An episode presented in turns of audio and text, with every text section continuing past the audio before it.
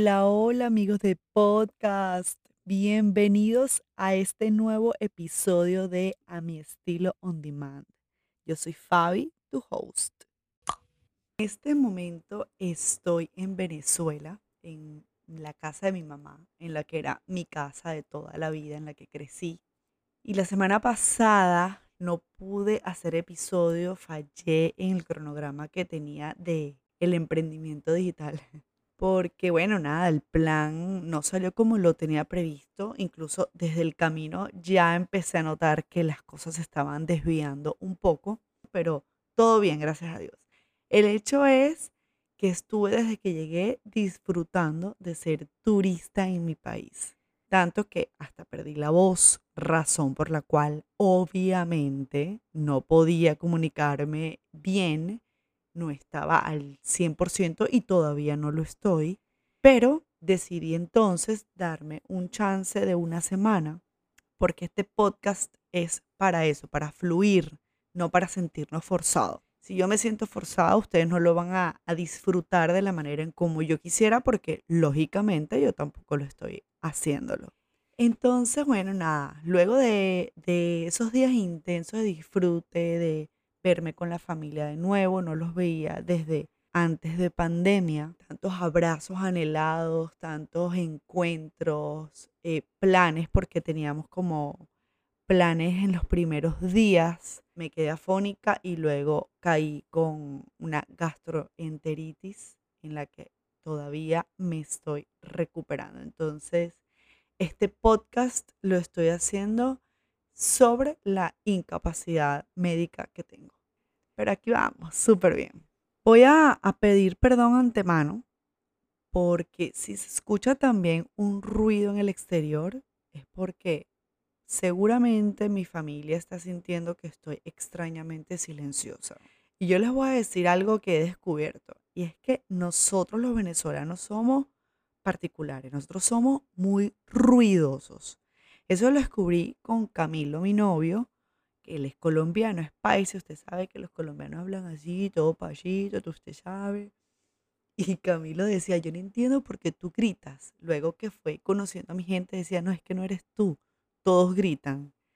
Él dice que es que somos muy costeños, puede ser, pero honestamente yo creo que esto es cultural, porque todos los venezolanos que conozco de, de varias ciudades del país también habla gritado. Así que si escuchan ruidos, seguramente son o la nana o mi mamá o Emma tocándome la puerta y gritando para saber de mí. Así que excuse-moi de antemano. Este punto me lleva incluso a, a nuestro tema del día, turista en tu país. Este término me ha encantado porque justo así me siento, haciendo turismo en mi lugar de origen. El turista normalmente admira desde unos ojos diferentes. Eso lo descubrí en este viaje, me di cuenta y yo decía, wow, o sea, estoy observando los espacios en los que crecí y más allá de observarlos, los estoy admirando. Eso pasa con el turista, ¿ok? El turista normalmente se deja asombrar por esas cosas que está descubriendo en esos lugares nuevos a los que va. Incluso le toma fotos por eso es que a veces uno, incluso como local, no se toma fotos en lugares que, que son divinos, que son bellísimos, pero porque los tenemos, crecimos con ellos y los vemos X. El local siente orgullo de eso, lo que tiene, pero no se toma la foto. O sea, es como, ay no, qué cliché, yo no me voy a tomar esa foto. Entonces, bueno, digamos que entre comillas no lo valoramos desde esa manera.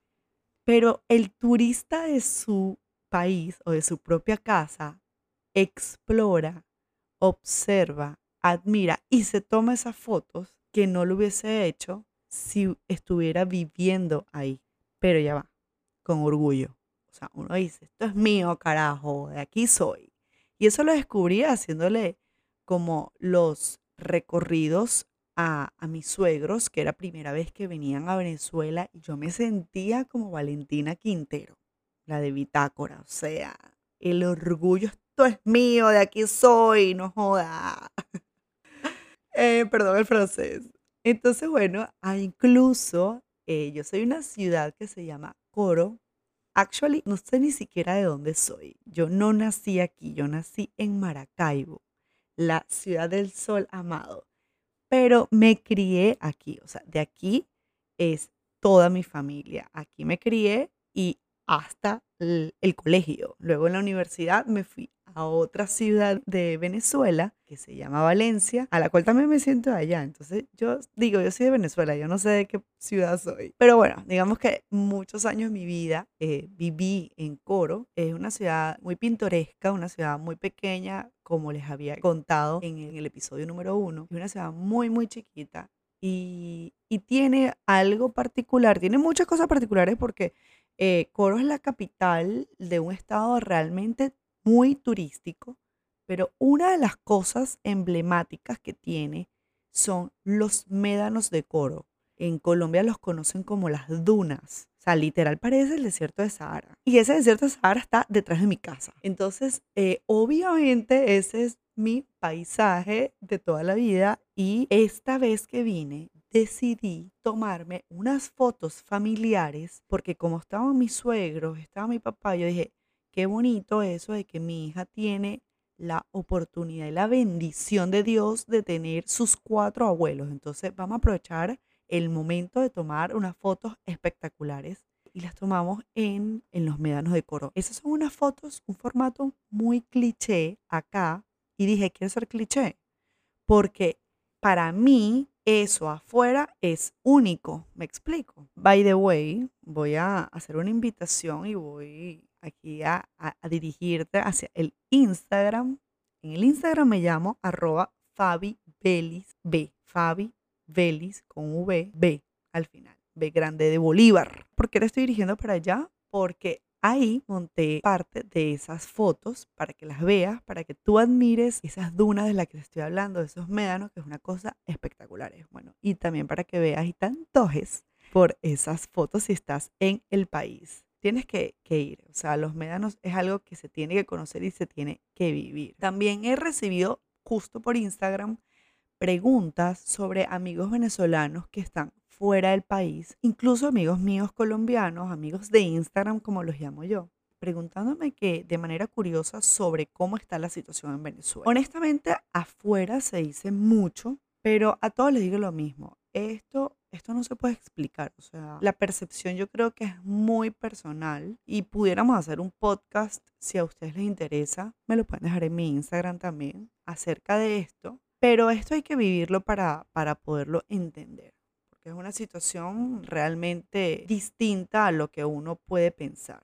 Lo que ahorita les puedo explicar son las apreciaciones que he tenido. Resulta que mis suegros viajaron con nosotros, como les dije, era primera vez que venían, eh, le estaba mostrando a ellos todo lo que, de dónde soy, de dónde vengo y por cada calle que transitábamos, entonces yo iba como haciéndole una reseña en ese, en ese mood de guía turístico empecé a tener como palabras claves dentro del paisaje. Y justo la primera es esa, paisaje. Este término lo usan mucho en Medellín cuando se refieren a algo que es común, algo que ya no es relevante. Es decir, como les explicaba ahorita el tema de los médanos de coro, para uno es paisaje, entonces el local no se baja a tomarse una foto, pero el turista dice, wow, ¿qué es esto tan espectacular? Y lo admira, ¿ok?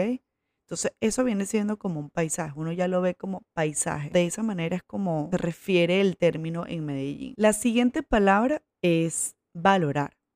Y al muy estilo de mi buena amiga Luisa de arroba la vida amarilla, voy a desmembrar esta palabra. Valorar es darle el valor y orar por eso que tuviste o tienes. Y sale el dicho de nadie sabe lo que tiene hasta que lo pierde.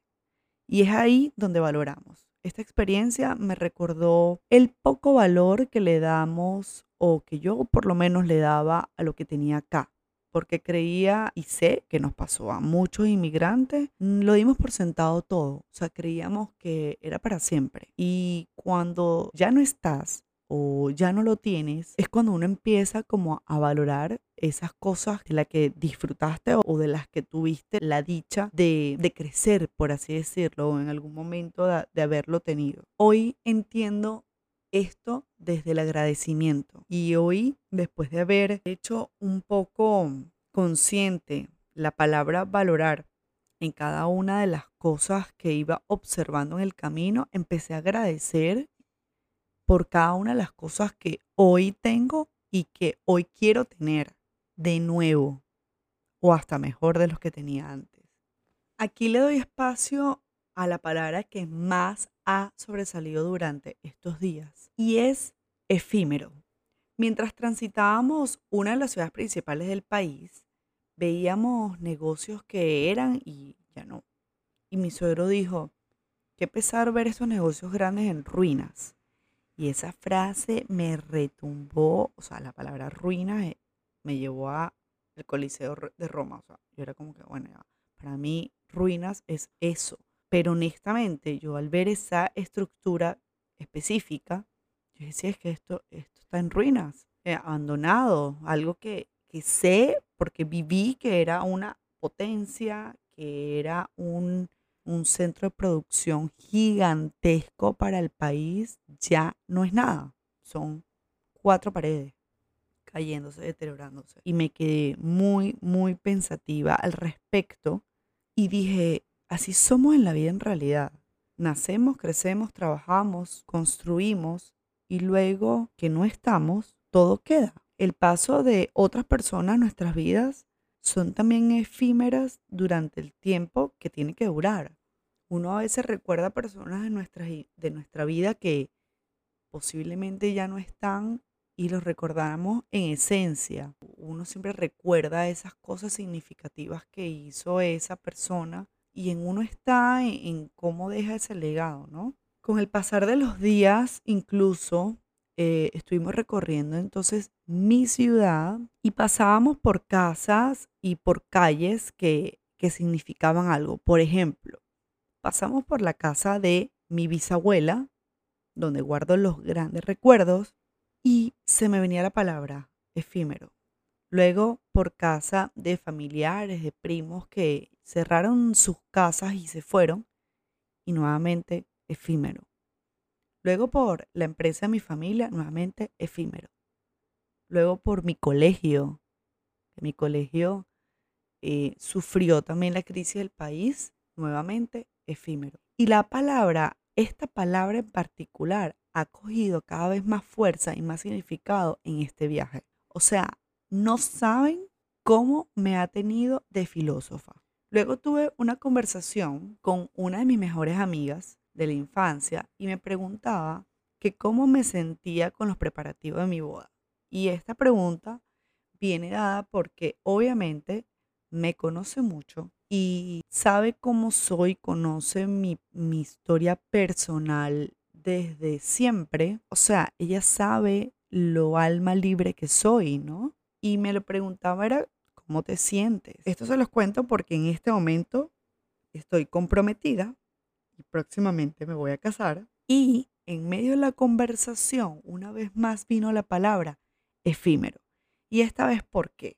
Justo porque cuando yo le decía, mira, al principio tenía mucho miedo como mujer, me siento extraña teniendo un pensamiento que parece más masculino, porque hay hombres que le tienen miedo al matrimonio porque sienten que los atan. Y yo no sé, yo siento que ahí se me despierta mi, parte masculina y, y, dentro de esa esencia de alma libre que yo tengo, siento que es un saboteo supuestamente a mi libertad. O sea, este entendimiento lo estoy como sacando en este momento y yo se lo, no se lo expliqué con esas palabras a ella, pero sí le decía como, al principio estuve como educando mi mente de que no es perder la libertad, honestamente mi prometido tampoco es ese tipo de hombres, pero lo pego con la palabra efímero porque uno de los significados que, que ha tenido para mí en este viaje es que la vida de cada quien tiene su propia ruta, su propia esencia y su propio tiempo. Y de pronto transitándola, vamos conociendo el camino de la ruta, vamos conociendo la esencia del propósito, pero jamás sabremos cuánto tiempo nos queda hasta que ese tiempo termina. Incluso puede ser que ni nos enteremos cuando eso suceda. Entonces ese paso por esta vida debe ser de calidad y uno lo debe disfrutar sin privativa, con la única condición de, mientras no le hagas daño a nadie, vívela a tu manera, a tu ritmo e intensidad.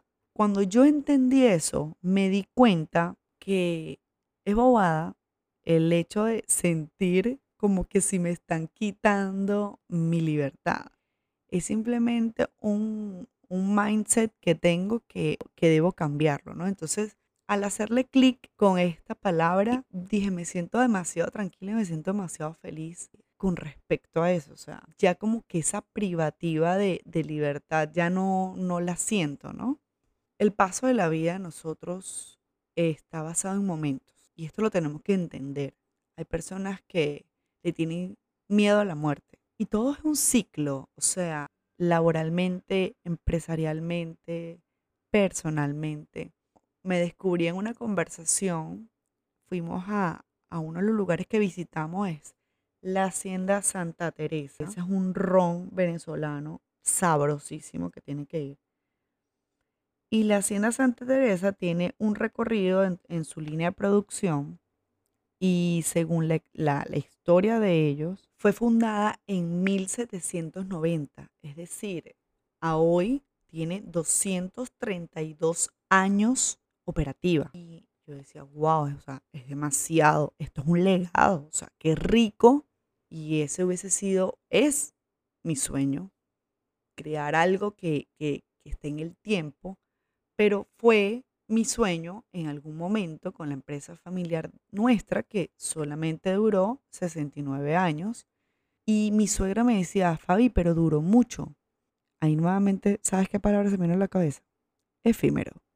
Y dije, ¿verdad? O sea, mi bisabuelo fundó, trabajó, se partió el lomo, logró la empresa de sus sueños. Luego la trabajó mi abuelo. Luego ya entró en en la sucesión de mi mamá y mis tíos y luego yo me estaba empezando a formar y estaba empezando a trabajar en ella hasta que llega toda la situación país. Y nosotros, o sea, mi sueño hubiese sido mi hermana y yo trabajar ahí y más abajo mis, mis hijos y los hijos de mi hermana. Y ojalá Dios nos dé la oportunidad de poder crear lo nuestro para, ¿sabes? Otra vez otro legado. Pero a mí esta hacienda me hizo creer que es posible, ¿no? Que podemos dejar legado. Y como somos instante y como somos, tenemos que dejarle algo a este mundo.